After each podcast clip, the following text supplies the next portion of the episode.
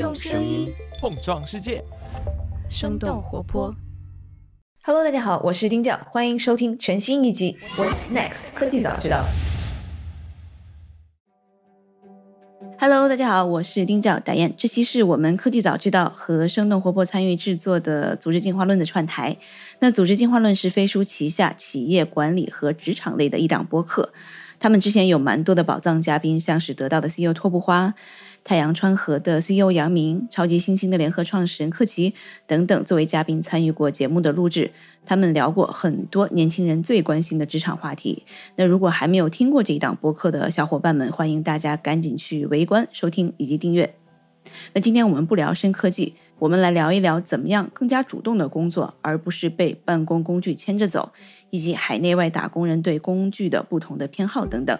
那想到这个话题，其实是因为我最近看到一篇哈佛商业评论的文章，它的标题是“超负荷的协作正在削减效率 ”，Collaboration overload is sinking productivity。那文中指出，在过去的十年，我们花在邮件、即时通讯、电话、视频会议上的时间已经激增了百分之五十。人们百分之八十五的时间都放在了这些的工具上面，特别是疫情以来，花在语音和视频会议上的时间增加了一倍，即时通讯增加了百分之六十五。人们不得不延长工作的时长，他们的工作时间越来越拖后，越来越晚，起的却是越来越早。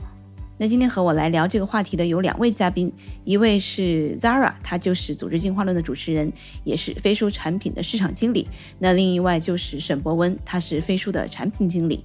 我们今天就来聊一聊，那如何从办公工具手里面抢回自己的时间。Hello，两位好，欢迎来到我们今天的科技早知道。Hello，大家好，我是 Zara。Hello，大家好，我是博文。两位先给我们分享一下吧，每天自己花在这些工具上的这个时间大概有多少？然后比如说是这种开会啊和沉浸式的工作，分别占你们的时间大概又是怎么样的？可能对我来说，每天有非常多的时间会花在会议上。基本上一天下来，我可能会有五到六个小时的会议，然后剩下会有一些时间是自己的，可以去写一些文档，出一些需求，然后或者是做一些思考，比如说做一些规划啊，这样。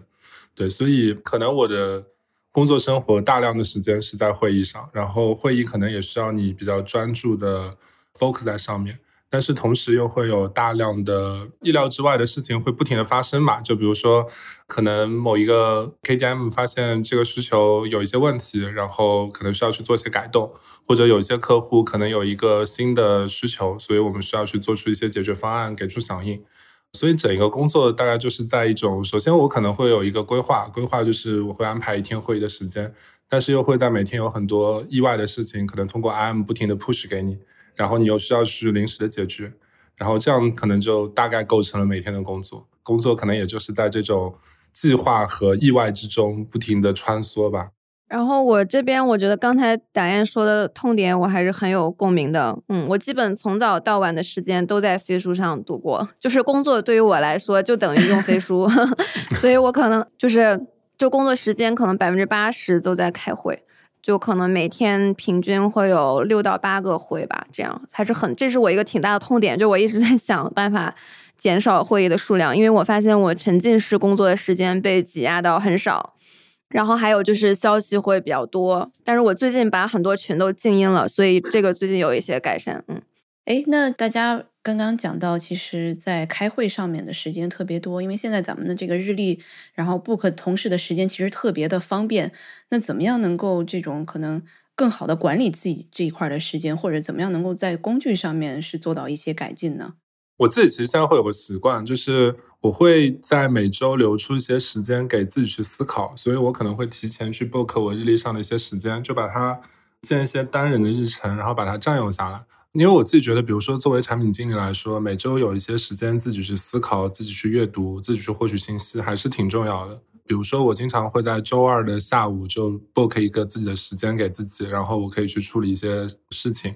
嗯，像我们平时周二经常会有一个综合评审，那我其实会觉得评审时候我可能对这个需求的理解还不够到位，然后我会在评审完了以后再去把大家提交上来的需求再去 review 一遍，再去看一遍，然后经常也会发现那个时候还能看出一些问题。然后另外包括就是，其实我现在会尽可能避免把会议叠在一起。比如说我三四个会，然后没有任何间隔的叠在一起，其实整一个工作状态挺差的。呃，你在过程中特别开到第三、第四个会的时候特别疲惫，我觉得脑子已经转不动了，所以我会刻意的在安排会议的时候去留出一些空隙。呃，有一些是比较长的空隙，比如说三个会以后，我肯定不会再排第四个会，我会留一个小时的时间给自己，然后去做一些思考，然后或者是会议的这种回溯。然后另外，我其实也会经常跟同学说，就约会的时候我们不要接在一起。比如说很多会你可以晚五分钟开始，那其实你有五分钟时间，可能是一方面做一个 buffer 吧，然后另外一方面其实。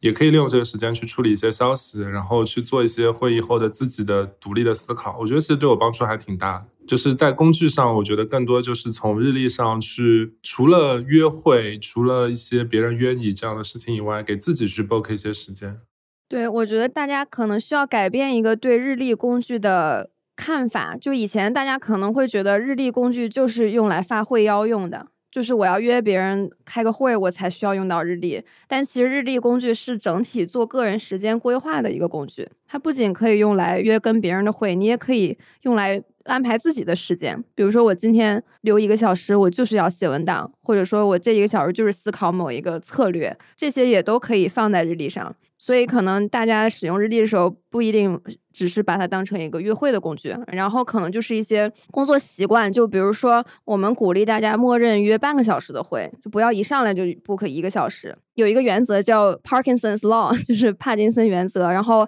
他用英文说就是 Work expands to fill the time is given，就是说你给工作多少时间，他就能撑多长时间。就是你同样一个事儿，你半小时也能聊完，一个小时其实也能聊，就是。你给他十五分钟，说不定也能聊完。就这个东西会抻长，所以我们就鼓励大家约短会。实际上，这个东西也是能聊完的，然后大家的效率也会提升。还有就是增加一些异步沟通，就比如说有一些会可能不需要开，你就写一个文档，然后让对方在上面划线评论，给到反馈就可以了，就可以减少一些会。嗯。咱们之前在录这次节目的这个沟通里面也聊过，我们俩其实都看过那个 Basecamp 的创始人，两位创始人写的那个重来那一系列的书嘛。他们其实是非常痛恨这个开会的，然后他这个原话叫做“会议有毒”，世界上最可怕的 打扰莫过于开会。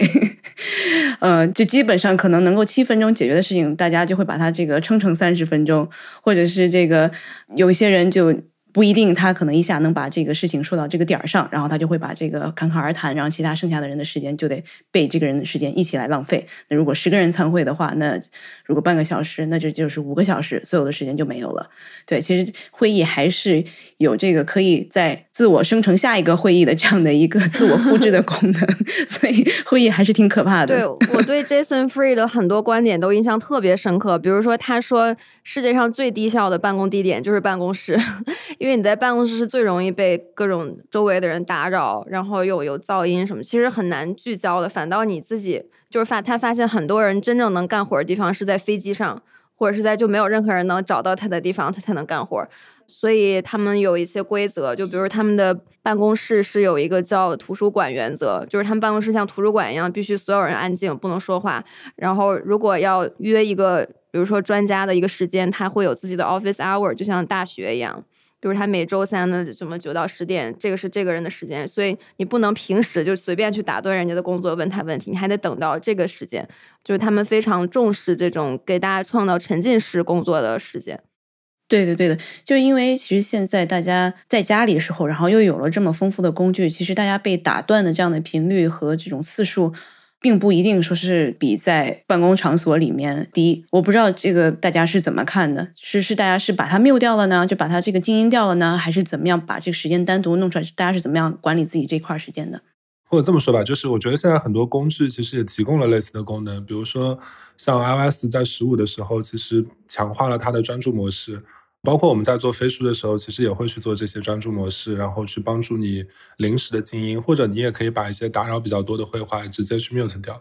呃，我觉得控制信息推送这件事情其实是对于专注很重要，特别是在现在这种大家会花大量时间在线办公的情况下，因为当我们在线办公以后，其实很多打扰不是说像原来我们在办公室一样。可能是周围的人在说话，或者有一个人过来说：“哎，帮我一个忙。”其实很多时候就是通过 IM，通过这种音视频会议的 push 来给到的打扰。其实我觉得很多同学在我们观察过程中都有一种强迫症，就是他看到那个红色的 badge 出现，就很忍不住想去看一眼。嗯，特别是比如说你在开会的时候，其实我发现还是会有很多同学不停的噼里啪啦在回消息。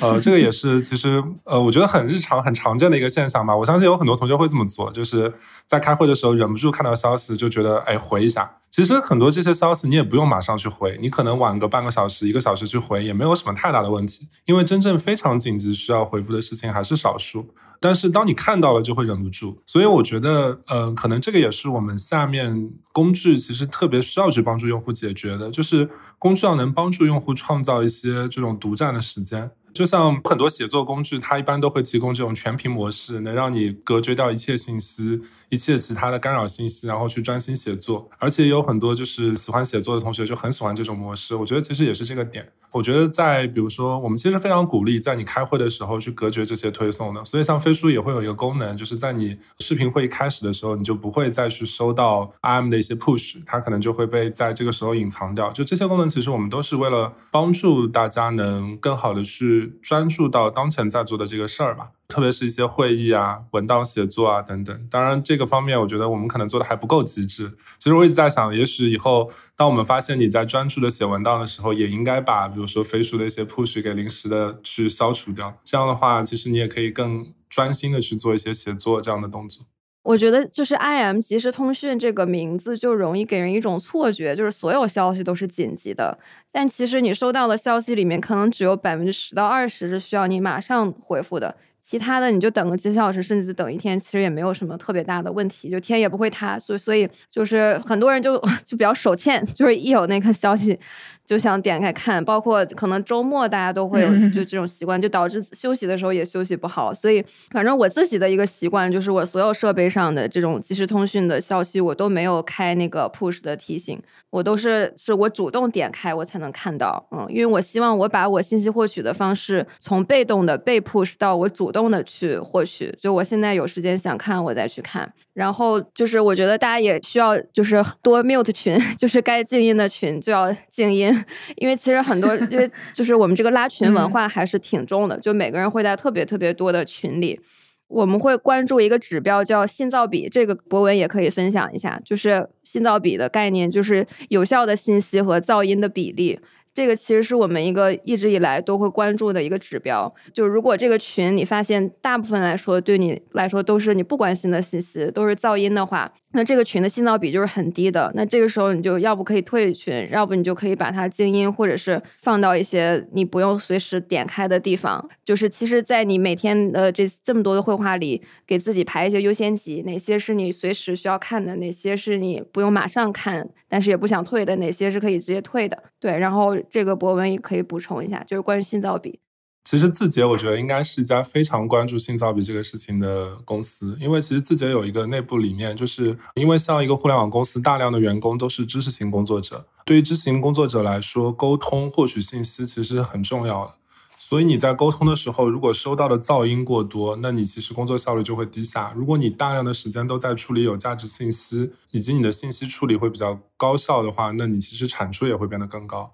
所以其实字节在大概两年之前吧，就是我们其实就有一个内部的项目，其实在看怎么样去帮助员工提高信息效率，就是提高信噪比。简单来说，比如说在 IM 邮件这样的功能上，你是不是收到的大量的信息都是有价值的信息，然后你能及时处理，然后你的噪音是多少，你在噪音上面花费的时间是多少？然后我记得当时我们刚开始这个项目的时候，因为可能觉得信噪比这个事情好像没有特别公认的一个好的指标，所以当时我记得我们在字节也做了非常多的问卷的调研。比如说我们设计了一些问卷，去访问了几万的员工，然后就比如说会问一些问题：你平时接收的消息是不是重要的都能及时处理，或者你觉得噪音对你的影响大不大？类似这样的问题。然后同时我们又找了很多客观的指标。然后配合这个问卷的结果，然后去做对照，然后试图能去找出一个可以让我们平时就能去衡量信噪比的指标。对，所以最后我们其实是定义了一个叫做十二小时阅读率的指标，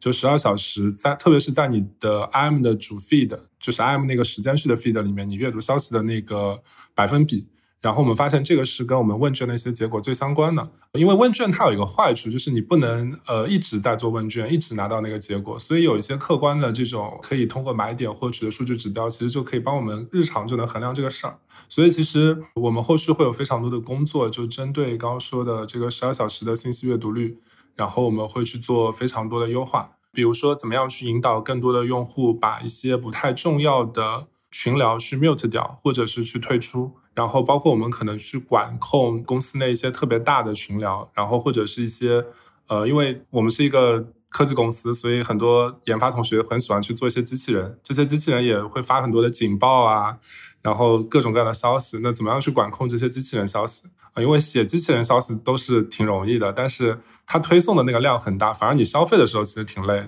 对，所以我们会去做这样的管控。其实我们做了挺多的管控，然后也在一直关注这个指标，希望把这个指标呢去提升。然后同时，我们可能每半年也会去做一些就是新造比的调研，然后来去验证一下，比如说国内、海外同学当前觉得在飞书去处理这些信息、处理 IM 的信息、处理邮件信息的一些反馈。呃，所以这个其实是我们在字节一直在做的事情，就我们会觉得。这个事情对于整体公司的效率是帮助非常大的，而且我觉得这个也是其实我们在飞书做产品的时候很关注的一件事情。就我们希望整体我们的产品设计能帮助用户更高效的去处理信息。刚讲到这个十二小时阅读率，那是不是就是它如果超过十二小时它没有读的话，它就被规定为是噪音？其实也不是，就是看阅读率不是说十二小时它没有读就变成噪音。我们其实是做了这么一个假设，就是你在主 feed 里面收到的消息，应该我们把它设计为对你重要的，因为它会冒泡，它会提醒你，对吧？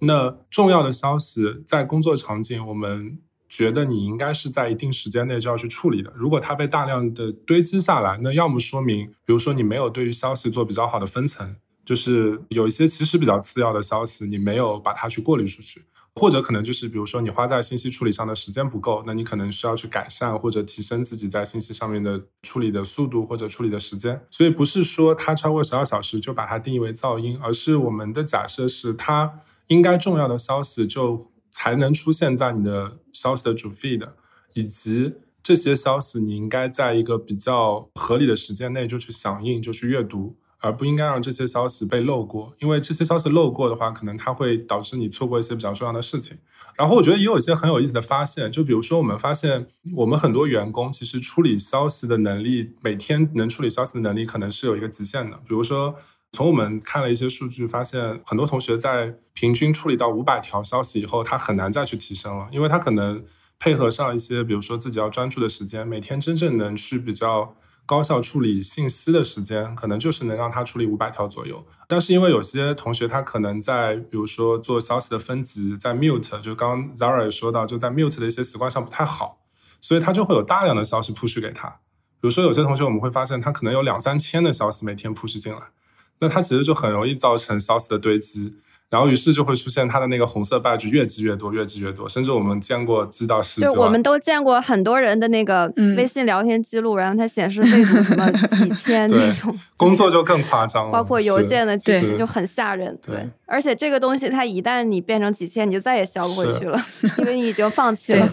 就它会走向一个恶性循环吧，就是你一旦这么多了以后，你的消息处理就会越来越差，越来越差。对，所以我们其实觉得帮助用户把这些 badge 能去消除下去，然后能去保持一个比较健康的状态，然后能去处理这些信息，其实还挺重要的。像你们刚才说的这个信噪比，它这个噪音到底是怎么样定义的呢？然后或者是说，当这个我作为用户，我来把这个信息来分层，就除了不 mute 和 mute 之外，我还怎么样能够更加在精细化的来做到这个信息的分层呢？首先，为什么工作环境中可能你在消息中有大量的噪音？就是因为在工作中，我们可能加入的群聊会非常多。嗯，群聊的占比其实是非常大的。然后有些时候这件事儿跟你有关系的时候，你可能就会被拉入一些群。但是这些群它经常会出现这样的情况，就我相信很多同学都会有这样的体验。比如说，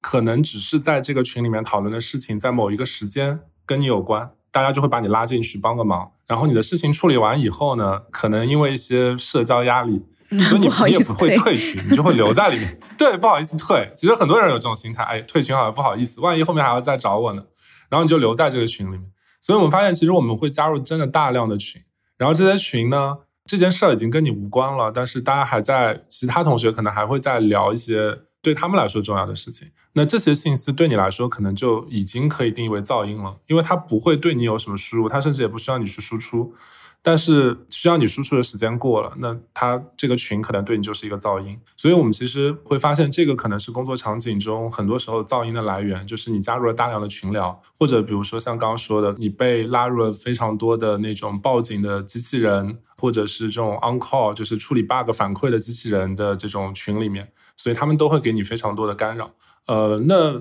第一点，我觉得其实 IM 提供给我们最有效的降噪的手段，肯定还是 mute。就是你可以 mute 掉一个群就没有 push，呃，当然我们其实也实验了很多其他的方式，比如说我们在自己的尝试把 mute 的这些绘画，它跟微信可能不太一样。微信你会发现，呃，mute 的绘画它其实还是出现在你的 feed 里面，它是会在置顶，你会直接看到，对对，还会在是还是会被顶上来。所以我们其实在字节也有一个模式，是你可以把所有 mute 的绘画去从你的消息的主 feed 里面移除掉，它可能有一个自己独立的分组，然后去承载这些 mute 的绘画，那可能它就会减少一些对你的打扰。其实我们在字节有很多员工会用这种模式，这样的话它就可以更好的 focus 到那些没有 mute 真正重要的绘画上。包括我们也会在尝试一些，比如说 mute 的引导。当我们检测到一些绘画，你长期没有去进去看，但它不停的在产生未读消息的时候，在打扰你的时候，其实我们也会做一些推荐，比如说这些绘画你其实可以 mute 掉的，这个事儿可能跟你的关系已经不大了。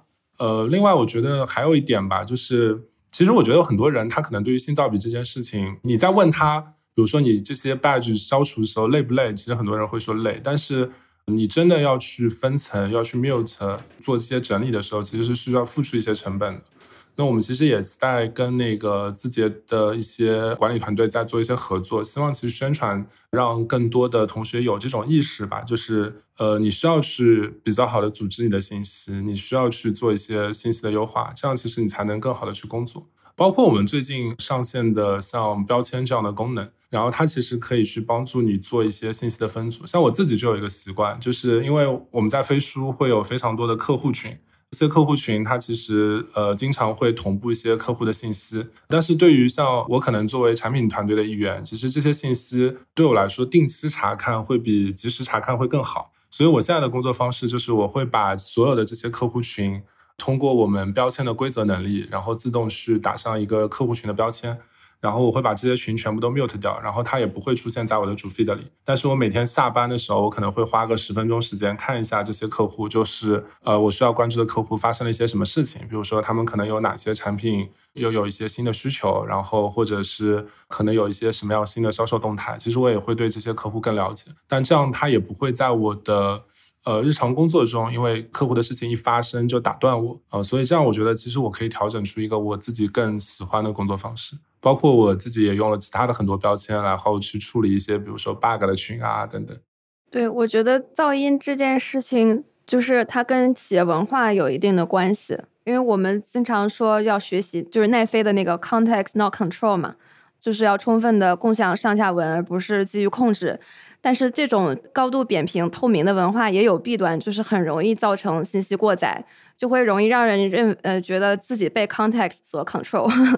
就是因为就每天大量的 context 向我涌来，就是没有足够的时间去处理。然后不管是消息还是文档，就是上下文太多了，呃，然后大家还很容易有这个 formal 的心理。就比如说你被拉到一个群，虽然这个好像讨论的事儿跟我没啥关系，但万一哪天哪天就需要我的，就是你很怕这个群里就 有一个跟你相关事要你错，就很怕错过，这个就都导致就大家会 feed 里会出现特别多所谓的噪音。然后我觉得我们在产品上的一些设计，其实是想帮助大家这个信息获取从原来的被动。接受信息到主动的去获取，就比如说，它那个群的标签就有点像你给文档放到一些文件夹里，或者说给邮件打一些，比如说标签，因为邮件都有这种过滤器嘛，就可以给邮件打上一些标签。那群也是一样的，这样你就可以知道，比如说我所有客户相关的是一组，然后。我内部产品相关的是一组，然后什么东西是一组，这样，比如说我今天我就想看个客户反馈，我就主动的去客户的那个 tab 里面去看有什么，或者说我今天就想思考一下战略，那我就去这个战略相关的那些消息里面看一看。就可能你每天早上能够主动的规划一下你想获取哪些信息，而不是说哪个消息在我这个 feed 最顶上我就先看哪个。嗯，那个是大家默认的一个行为，就是谁的消息出现在我 feed 最上面，我就之前，但它不一定是最重要的，因为有人说过嘛，就是重要的事情都不紧急，紧急的事情都不重要，就是往往你最先看到的信息。就不一定是最重要的，所以我们也在想有什么方式能让大家抽出时间去做一些重要但不紧急的事情，然后把那个信息获取的习惯变得更主动。说到这个信息获取的这个习惯，其实咱们中国人还是更加习惯用这个。即时消息就是 IM，好像海外其实大家还是，即使是像有了 Slack 啊、Discord 这样的新产品出来，他们也非常的成功了，但是大家还是保有用邮件、邮箱的这样的一个习惯，然后用来这个处理可能有一些这种啊异步，然后或者是可能需要更多思考的这样的一些工作。我不知道从飞书的这个产品上面的洞察来看的话，就是邮件。它带给大家的这样的一个功能嘛，在海外大家使用它的这个习惯，是不是也完全能够在国内？然后像是飞书这样用 IM 的形式，我们只是需要把它这个产品更加优化一点，这个目标也能达到。就是我觉得在中国，其实大家的很多工作，对于很多人来说，他其实跳过了大量使用邮件沟通工作那个时代，就我们很快就进入到了 IM 沟通的时代。因为呃，我自己是觉得国内的 IM 产品它的发展，然后它自己的那个完备度，其实是超越海外的。就像我们对比一下 C 端的微信跟。国外的像 WhatsApp 的这样的产品，你会发现微信的功能真的是要比 WhatsApp 强大非常多。嗯，它可以甚至去替代你生活中很多要用到的其他 App。我们自己内部一直有个讨论，就是国外的确更加邮件 base 的去工作，而国内更加 IM base。他们其实各有优劣吧。就邮件 base 其实因为写邮件是一件门槛相对高一些的事情，就你可能会花更多时间去思考、去措辞，而且邮件整一个界面给你的感觉就是你不能写太短。就是你，你应该一次性把大多数的信息写清楚，所以大家会发现邮件的沟通，你其实会在里面更花更多时间去组织一封邮件。但是 IM 它给你的感觉就是可以更轻松的去沟通，它其实使用门槛会更低，你可以很短的一句话就发出去，然后可以在沟通中不停的大家去对齐。所以有一点，我们其实是坚定的认为，IM 的办公沟通对于这些。需要高频交换信息的这种行业来说，其实它是一个比邮件更优的方式。所以，其实我们也会看到海外很多的沟通，其实在慢慢从邮件转到 M，比如说 Slack 的崛起，包括现在整一个 Microsoft 对 Teams 的投入，其实都能看出这一点。包括像现在 Google G Suite，它其实在它的 Gmail 里面也增加了那个 Workspace 的功能，就里面可以去做聊天室去沟通。呃，但是我们也发现，就是呃，从从邮件往 M 走和从就是我觉得国内可能更多是从 C 端的 M 产品往办公 M 产品走，其实还是有挺多不同的。因为 C 端 M 产品其实是一种特别低门槛，因为它要让大量的用户去使用，特别简单的一个模式。它其实基本的逻辑就是你最新收到的消息，我帮你放在最上面，然后你及时去处理。当然，这个模式在办公中并不是一个很好的方式，呃，因为像其实刚刚有聊到，我们在工作中很多时候是需要 focus 一件事情的，所以你的处理消息经常是，比如说我开了一个小时会，然后我现在有十分钟，我来处理一下消息。这个时候你已经收到了大量的消息，其实那个时序对你处理消息并不是那么理想，可能你更应该处理的，就像刚刚 Zara 说的是中间重要的部分，要去看重要的部分，但也许不是那么容易识别出来。所以其实从 C 端 M 往办公 M 走的时候，我觉得最大的挑战是信息的结构化。但是邮件往下走的时候，我觉得不一样，因为邮件产品其实它已经提供了非常强大的结构化功能。比如说，我们发现邮箱其实都会有很完善的标签功能、归档功能。然后包括各种各样的文件夹这样的功能，它可以帮你很好的去组织邮件，甚至邮件有非常强大的规则引擎，然后可以帮助你在收到的邮件就去帮它分门别类，然后以及包括它对于垃圾邮件的识别、垃圾邮件过滤这些功能，它其实都可以帮你很好的去整理这些邮件、结构化这些邮件，然后再去做处理。所以我们发现，其实海外的很多产品，他们在做 M 办公空间的时候，也非常强调这种结构化。比如说像 Slack、Teams，他们都会有一个很重要的部分是 channel Base。比如说我们在用 Slack 的时候，是先建立一些绘画的 channel，你可能定义好在这个 channel 里面你要讨论什么样的 topic，然后你再进入讨论。包括 Teams，它其实有一个很重要的 tab，就是它 Teams 的这个功能，它其实也是先建立一个团队，然后在团队下设立 channel，然后再去沟通。所以我们会发现，海外的这些沟通产品、IM 产品、办公的 IM 产品，它其实是非常强调这些 channel 这些主题，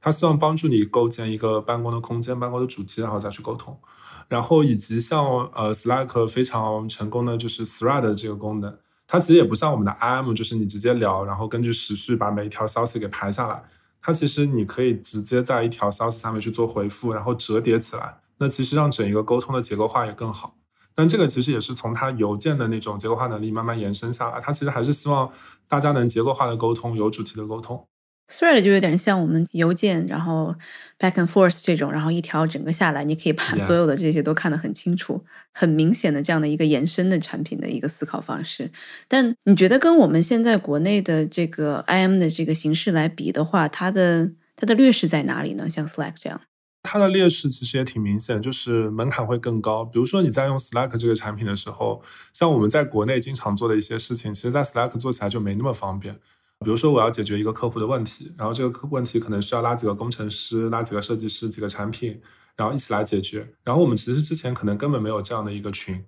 那在比如说像类似微信这样的产品，我们最简单的方式就是快速拉一个讨论组，然后就可以开始沟通了。我们就可以很快的去解决这个事情，它的效率、它的响应速度会更快。但是在 Slack 这个环境下呢，因为可能你没有一个合适的 channel，如果你要去建这个 channel，它其实成本就会比较高，因为你可能还要去想 channel 的名字，这样去做，因为它整一个是希望你在一个 channel 里去沟通，所以当你要出现一些跨 channel 的沟通、跨团队的沟通的时候，它天然会有一些壁垒在。但是我觉得像那个微信这个模式，其实我们跨团队的沟通，然后基于一些临时时间的沟通，它就是门槛更低，操作更便捷，速度会更快。我觉得邮件它有优点和缺点吧，就优点是它其实也算一种异步沟通，它不是说要大家马上回，而且写的人也会花更多的时间去写，所以它的信息的质量可能会高一些，然后大家也能够把这个东西想得更清楚，因为要写的比较长，它其实跟写文档有点像。但是它的弊端肯定就是在效率这个方面，就是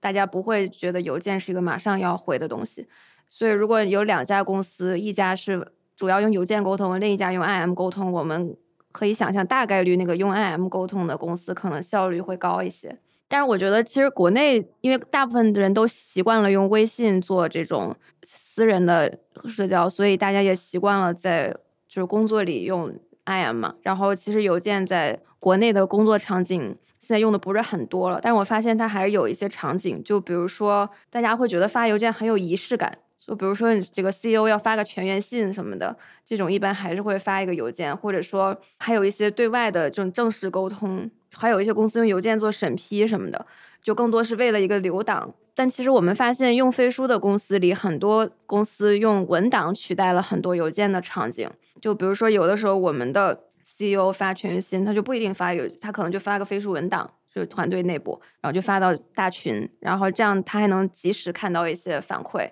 然后或者说有的时候大家写一个什么战略的沟通什么的，可能就写一个文档，然后发到群里，然后这样他其实是有一些及时的反馈，因为那个文档上会有几个人的头像，就一直在那看，然后会有人评论、互动、点赞，这些交互在邮件里是看不到的，邮件就是你发出去就石沉大海，你也不知道谁有没有在看，然后。大家的反馈是怎么样，就没有办法基于那个正文的细节做一些实时的交流，所以就是其实我们很多时候用文档的使用场景，可能就是国外邮件的场景。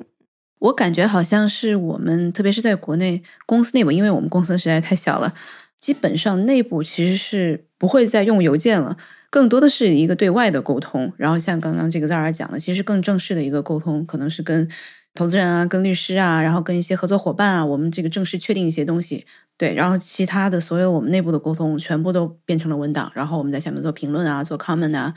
这个就是我们主要的一个工作的这个形式。然后如果需要哪一些同事然后关注的话，我们就会直接就艾特他。对我觉得就基本上好像没有 没有这个邮件的生存空间了。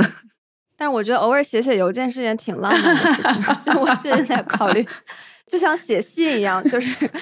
像写个作文还是挺挺浪漫的，对。但是我们有这个 newsletter 这这个 membership 的服务，对，所以我们每周一、三、五会给我们的这个付费的会员会给他送这个 newsletter，然后大家其实觉得这么一个好像不符合中国大家消费内容这个习惯和这个场景的这样的一种做法，还是挺浪漫的，很 觉得蛮有意思，嗯。对，其实飞书也有邮箱的功能，而我们的邮箱有一个跟别的邮箱就是相比就比较独特的功能，就是你可以一键把一封邮件转到一个聊天群里。对对对对，我我经常用这个，我觉得特别好用，特别是可能跟我们的合作伙伴，然后把这个转到给其他的同事，然后他们可以赶紧然后来艾特到了这些同事，让他们来处理这些东西，我觉得特别方便。对，这个相当于是一个内外沟通的连接器，就是能把内部沟通和外部沟通打通。因为一般来说，当你收到一个外部的来信，你可能内部得商量一下怎么回复，或者说你要指派给某个同事去写一个回复。那这个时候，你其实是你原来可能还要啊截个图，完了要拉群就很麻烦。现在你就可以一键把它转到一个聊，就是把邮件和聊天打通了。是的，我特别喜欢这个功能。博文在这个。从发展的这个 IM 的发展历史啊，然后底层逻辑这块还有需要加的吗？哦，对，我觉得可能还有想讲一点吧，就是我们为什么觉得可能邮件往 IM 过渡这个事情是不可逆的？就其实飞书，包括我觉得所有的产品都在走一条路，就是我们要不停的降低用户使用一个工具的门槛。所以降低用户使用工具门槛是一件很重要的事情。就像在邮件那个时代，其实甚至我记得有一些培训是专门教你怎么写好 email 的。怎么写好一个邮件？我记得真的有这种办公礼仪的培训，但是你会发现，当我们变成 IM 办公的时候，好像从来没有一个培训叫做培训大家怎么使用 IM 进行工作交流，因为它就是一个很自然的，你在呃日常生活中就会学会的一件事情。这个其实对于企业来说特别特别关键，就是我们要不停的思考怎么样去降低使用的门槛。呃，我觉得这个其实也是对于产品设计者来说很大的一个挑战。特别是在做 B 端产品的时候，就一方面我们希望新用户上手的时候能门槛很低，比如说他看到这个产品的时候，觉得跟他在 C 端使用的一些产品特别的熟悉，那就是他的上手没有什么门槛。比如说你看到一个办公 IM，他第一眼长得跟微信一样，哎，你发现那就没有任何门槛，我上来就知道怎么拉群，怎么去跟人沟通。但是因为办公它又比日常生活要复杂很多，就像刚刚讲的，其实它必然会有一些结构化的需求，需要对你的信息做一些分层。那我们就要去思考，怎么样在用户使用逐渐深入的时候，他能发现这些能力，在合适的时候去使用这些能力。那这个事儿又会变得很关键。那所以我觉得，从未来就是企业协同平台发展的角度来说。最主要的挑战就是怎么样能在新用户非常低门槛的同时，又能去承载很强大的结构化能力。就我们会觉得 Slack 这样的产品，比如说在国内使用，它可能对于一个用惯微信的用户来说，仍然门槛太高了。就建 channel 这些事情，它其实有一定的门槛。所以我们也测试过，其实挺多。国内的用户去用 Slack，就发现为什么会水土不服，就是因为他已经习惯了一个更低门槛的东西，他要去用高门槛的东西就会很难受。对，但是我们又觉得，呃，Slack 里面的很多能力，比如说它 Thread 的能力，就这种把信息结构化的能力，包括它的 Channel 的这种组织能力，仍然是非常有价值的。在很多时候，你的沟通深入，你的公司深入使用以后，这些功能其实能带来很大的价值。那我们怎么样把它融入到一个？第一眼看上去是跟微信一样的这样时序的 IM 产品里面，我觉得这个其实就是可能我们一直在尝试做，以及觉得一个很有意思的挑战。但能往这个方向做，我觉得其实会让这个产品有更大的想象的空间，就是上手很简单，但是能在深入使用的时候能去做很多很多的不同的事情。其实，在海外，大家在邮件的创新上面还是在持续的做新的产品。就刚刚我像我们讲的这个 Basecamp，它的这个母公司，他们其实还做一个新的，对，叫做 Hey 的这个邮箱。对，它其实是只能让你允许的邮箱给你写邮件，就是不会被打扰，只有你主动去打扰别人，去主动去给别人发邮件。然后，包括还有这个明星的产品 Superhuman，然后以非常便捷的这样的一个方式啊，一些这个快捷键啊，然后。让大家可能习惯这样的一个迅速的给大家发邮件的这样的一个产品，然后这个产品也非常的贵，我记得好像是九十九块钱一个月吧，一度是这个大家争抢它的这个名额的，变成了一种这个时髦，主要你有 Superhuman 的这样的一个后缀的这个这个邮箱，大家就觉得哇，这个人是有硬品位的，而且很有钱。我不知道两位对这个邮箱这块的创新，大家是怎么看的？可能我对邮箱的产品，我觉得不算了解的特别深啊，但我觉得可以说一下我自己的看法。呃，因为 Superhuman 跟 Hey 这两个产品其实都有体验过，都有用过，感觉就是这些邮件产品的创新也都在往一个方向走，就是刚刚说的，怎么样去降低用户使用的门槛，特别是使用的越来越自然，就不要觉得邮件是一个就是用起来比较麻烦，甚至还有一个我觉得可能在邮箱上很痛的东西，就是邮箱它其实天然是很公开的，就大家只要获得了你的邮箱地址，就可以随意往你这边发邮件。所以我觉得 Hey 的那个概念其实跟 IM 的有一个假设挺像的，就是我们很多 IM 产品，你可能先要去互信一下，比如先要会去加个好友，然后你才能去收消息。但是你一旦能收消息，它的沟通就变得没有什么障碍，非常的方便。而且 push 啊什么都非常的高效，所以我觉得其实这两类产品，因为他们其实本质上都在解决沟通问题，所以我觉得它有很多做的方向其实会越来越像。不过 Superhuman 可能有些不一样，我觉得 Superhuman 是一个非常 fancy，然后就它有很多特别强大的高级能力，我觉得它可能会很好的去俘获一群粉丝用户。对，但是从某种角度来说，我也觉得它有点过分高级了。就是它可能会是一个，也许商业上也会很成功。然后，比如说有一群自己非常忠实的粉丝用户群体这样的一个产品。但是如果它要做的特别大众，我觉得可能那条路是有一些困难。价格摆在那里了，很多高级能力对对，价格摆在那里，包括有很多很 fancy 的这种快捷键，其实对于很多更大的群体来说，其实那个门槛我觉得还是挺高的吧。所以这可能是他自己的产品定位。我自己大概用了 Superhuman 可能一年的时间，但是我感觉我从来没有能够熟练掌握它所有的快捷键。我每次还得这个再去想一想，到底是可能也是因为我发邮件发的不够多吧？这个我还得去仔细再想，哎，那个是什么呢？还得再去查一下。我觉得反而浪费了我的时间。就有一些很酷的东西，它可能。这也是它的 downside 吧，就是它天然门槛又把它提高了一些，所以我刚刚说就是有一个比较大的挑战，就是这个，就怎么样能既获得一个比较大的用户基础，然后用一个非常低的门槛去获得大的用户基数，然后又能去有一些高级能力去满足这些对于这种 fancy 的产品、酷的产品有追求的用户，我觉得这个其实是一件挺难的事情，对于产品来说，而且真的能做到这样的产品其实也不多。在这个产品设计上面，刚刚说了，可能一个是这个核心理念，一个是我们要降低用户的门槛。刚刚另外一个就是怎么能够让大家减少这个噪音，然后让这种被动变成主动。那还有没有其他的，在这个工作的这些 IM 这些工具上面，还有一些其他的什么这个思考维度？我觉得可能还有一个我们在思考的维度，就是这个可能真的就是完全 for to B 了。然后也是我觉得从就从微信这个产品上给我们很多的思考吧。就是其实微信它构建了自己非常丰富的一个小程序生态。然后我觉得可能它是全世界唯一一个 app，你可以做这样的事儿，就是你可以在尝试在自己的手机上把其他 app 全删了，然后只留一个微信。但你发现，哎，好像也能生活。对吧？你可以付费，你可以给手机充值，你可以点外卖，好像什么事都能做。但是我觉得在海外好像你很难找到一个这样的产品，就跟微信去完全对标，就是你把其他的 app 全删除完，然后你留这个 app，你就可以做所有的事情。对，就我记得那个时候，比如说在纽约，你甚至坐个渡轮，你还要去下一个专门买船票的 app。对，就可能这是。挺值得我们思考的一个点吧。就中国的很多 app 其实会去做这种 all in one 的事情，就把东西聚合在一起。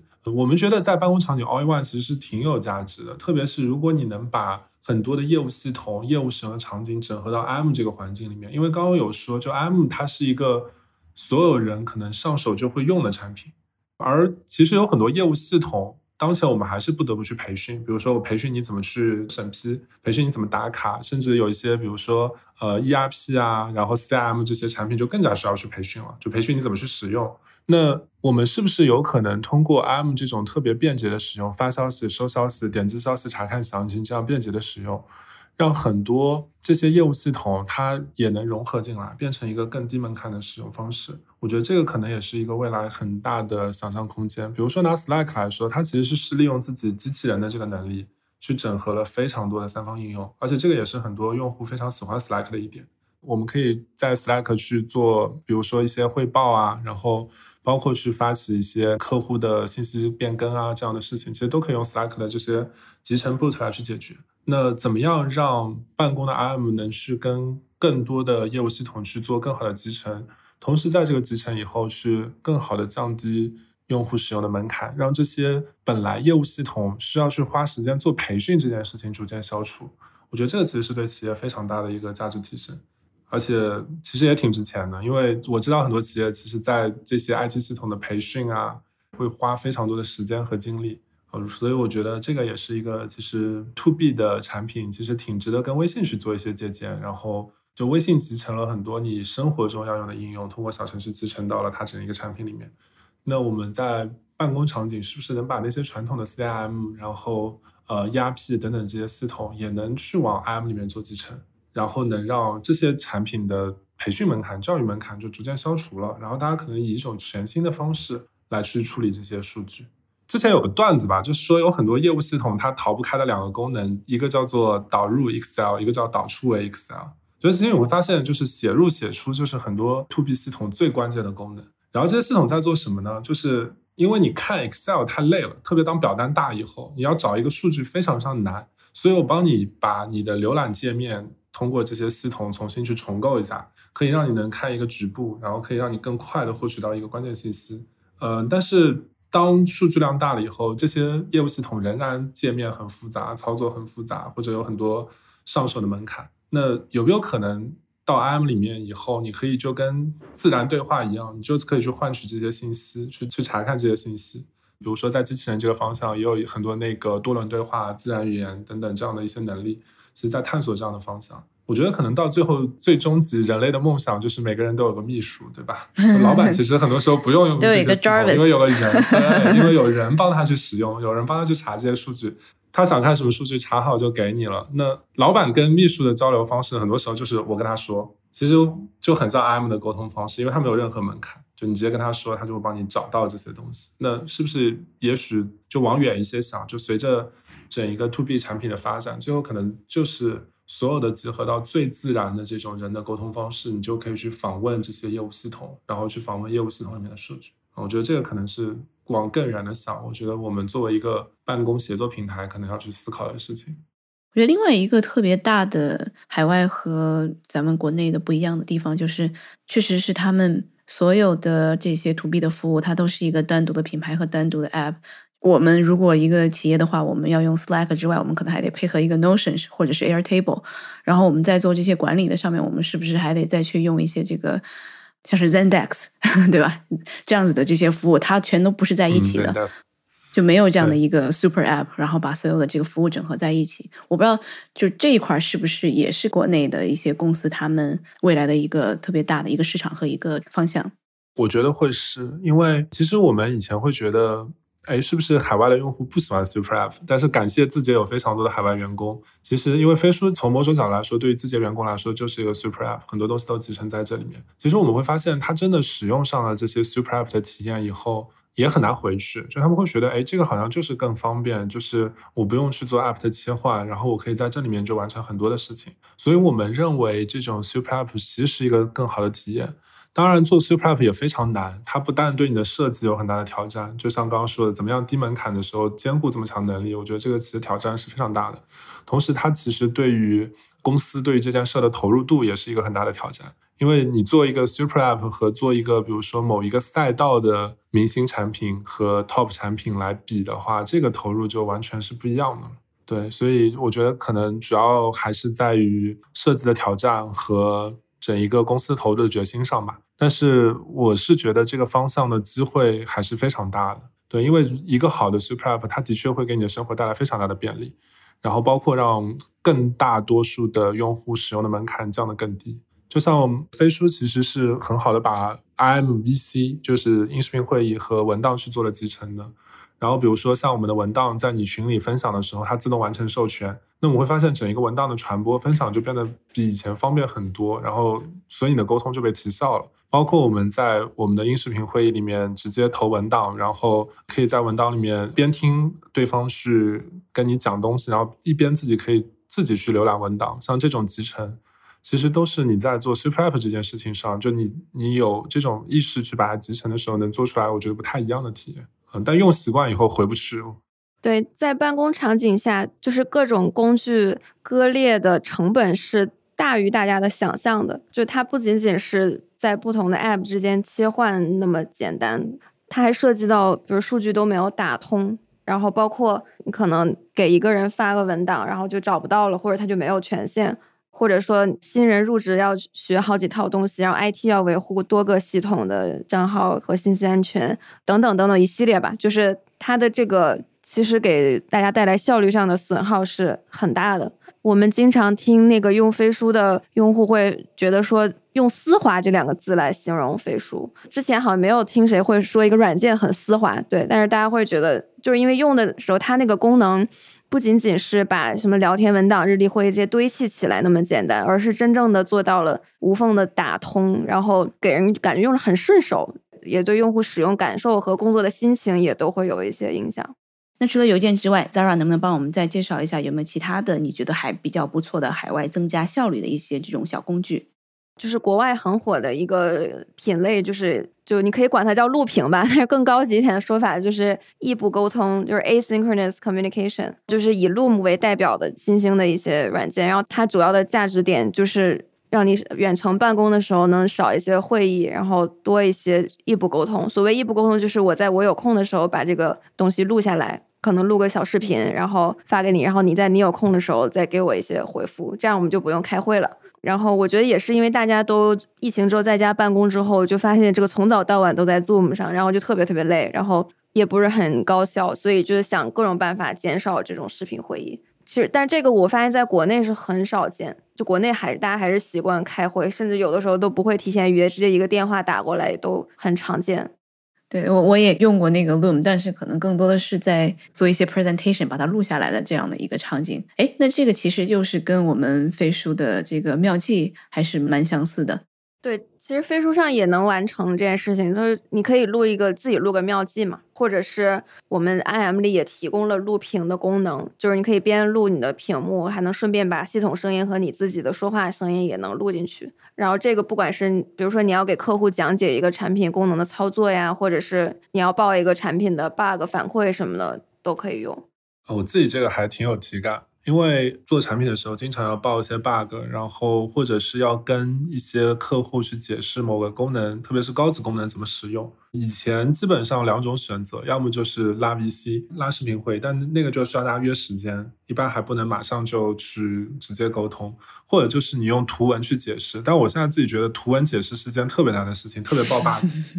哇，特别特别麻烦。你可能要截好多的图，再配好多的文字说明，才能把这个事儿说清楚。呃，而且有些时候还真的说不清楚，就对方看完了，可能也不一定理解我到底在什么场景下碰到这个 bug。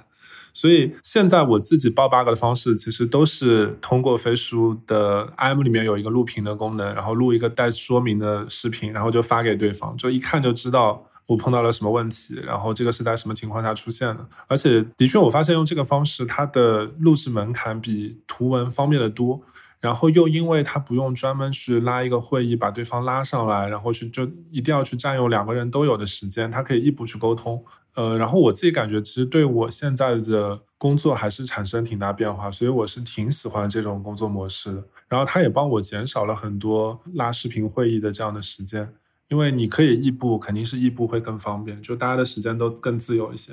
就不用说一定要去抽出一个时间，我们在线上去一起来解决这个问题。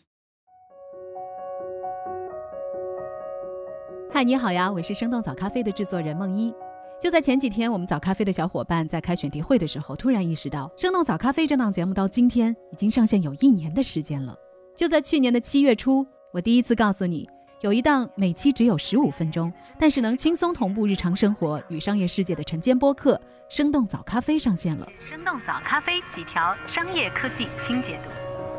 为了保证每个一三五的早晨和大家准时见面，我们的制作团队也从当初的三个人扩展到了现在的六人小组。咖啡制作手册也迭代了 N 个版本，制作早咖啡和等待大家的打卡也成为了我们的日常。不接受伊隆马斯克的收购邀约。在生动早咖啡上线一周年的日子里，我和我的小伙伴打算为大家灌装一期桶装加量版的早咖啡。在这期节目中，不仅有我们很多早咖啡好友的分享，也包含了我们早咖啡小组成员所发现的五个不同的有趣日常商业现象，以及它背后的轻解读，而且每一个都是和你的生活息息相关的。七月十一号，生动早咖啡一周年特辑已经在各大平台上线，欢迎收听。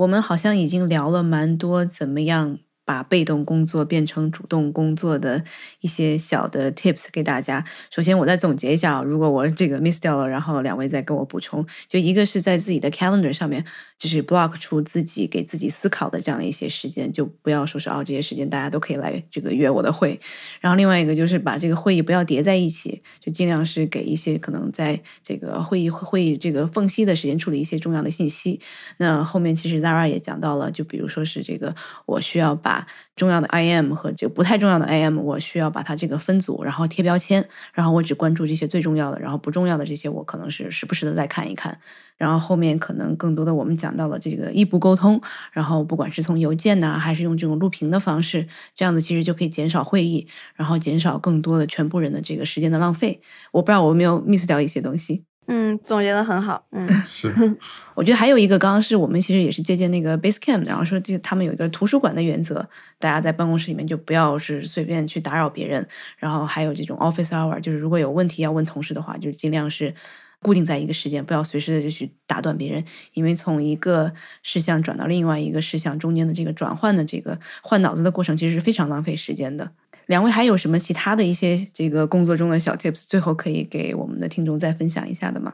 我觉得对自己的时间和精力有保护意识很重要。其实，我觉得对于知识工作者来说，每一个人自己的时间和精力就是最宝贵的资源，所以我们要就定期的去审视一下，就是自己的时间和精力是不是真正的花在了最重要的事情上。我前一阵做了一个比较极端的尝试，就是我把 我所有的会。导到了一个多维表格里，然后做了个仪表盘，然后去分析我的所有的时间有百分之多少花在了每一件事儿上，以及对内对外沟通的比例，然后跟不同部门配合的比例，然后再拿这个去跟 OKR 对比，就是我是不是最重要的时间花在了最重要的 OKR 上。对，但这个比较极端了。但是我觉得可能定期大家可以还是得审视一下自己的这个时间是怎么安排的，然后可能去看一下这个比例，就是有多少时间是被别人 book 的，有多少是自己主动选择去做一件事情。然后如果被别人 book 的超过了一定比例，可能就说明现在是一个比较被动工作的。状态，然后就需要抽离一下。然后我觉得有一些东西该拒绝就拒绝。我觉得就是 say no 也很重要。就如果什么事儿都答应，最终就变成了没有时间做自己觉得真正重要的事情。我觉得刚刚 Zara 最后说那点，我特别赞同。然后也是我现在经常会做的一个事儿，就是我觉得要拒绝一些会议，然后自己有意识的去缩短一些会议的时间。比如说，作为产品，我参加最多的一种会就是需求评审。比如说，下面的产品经理有些需求要拿过来让我评审，然后或者约我时间说去看一个需求。然后我现在第一点就是，我一定会要求他们在开会之前把那个文档要发给我，一般提前一天，或者至少你下午的会你早上发给我。然后我会在中午或者晚上一些时间，我会先去看这个文档，先做思考。因为我发现，如果你提前做了这些思考，其实会议上的效率会高很多，而且大家可能聊的东西也更有价值。其实我觉得有很多时候，你会议上花非常多时间做一件事情，叫做先让大家有一个共同的知识背景。所以我现在经常在开一些评审会的时候，我都会先去提前看那个文档，甚至提前写一些评论。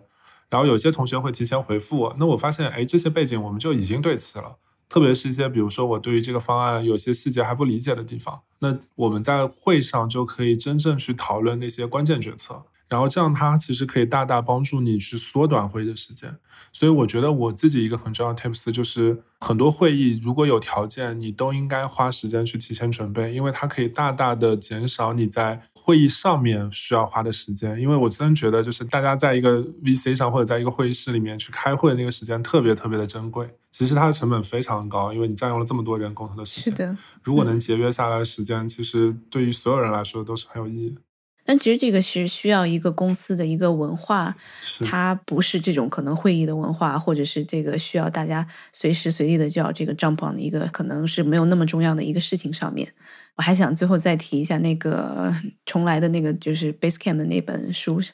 然后他们其实是特别拒绝这种永远在线，就是这种 always on 的这样的一个文化，我还是要把自己的工作节奏分析出来，知道自己什么时候是更适合专注，什么时候是和别的同事来一起这个做协同的。如果像刚刚这个博文讲的，就是鼓励大家其实开会前先把问题分享出来，能解决掉的，其实就后面甚至是不用开会了，对，或者是有一些这种可能出现过一次的问题，大家就不用说是单独来开会来讨论，我们可能尽量在例会上面或者用即时通讯，我们就把它都解决掉了。所以可能是这种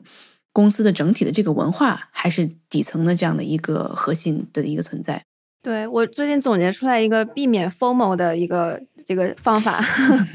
就是不把自己看得那么重要。这个世界缺了我也能运转，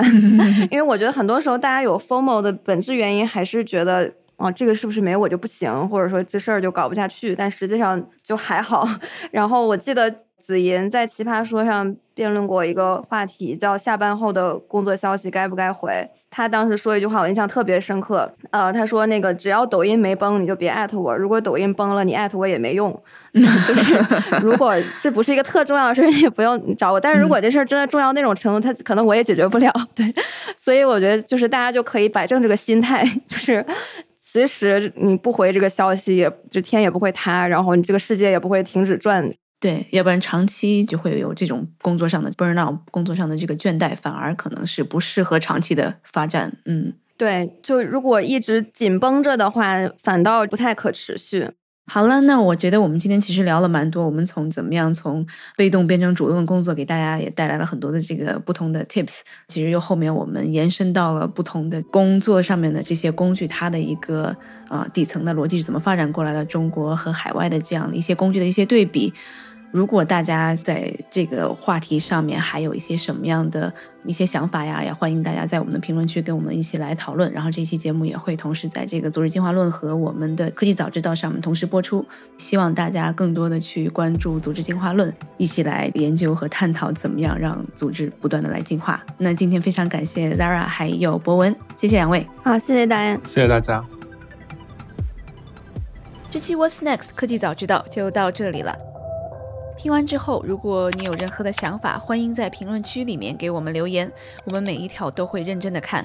如果你喜欢我们的节目，请记得给我们五星或者好评，分享给更多的朋友，也会对我们非常有帮助。你也可以单独写邮件给我，邮箱地址是听 t i n g at 声点 f m，我都会一一回复。那同时，公众号和微博也可以搜索“生动活泼”，声是声音的声。节目相关的更多信息会在公众号里出现，微博和公众号都会有不定期的福利给到大家。如果你想要跟我们更加紧密的讨论和分享，或者是想要认识和你一样有求知欲的新朋友，可以加入我们的微信群。进入听众群的方法是在公众号文章中扫码添加，或者是公众号后台回复“科技早知道”即可获取邀请码。期待你的加入，我们下期见。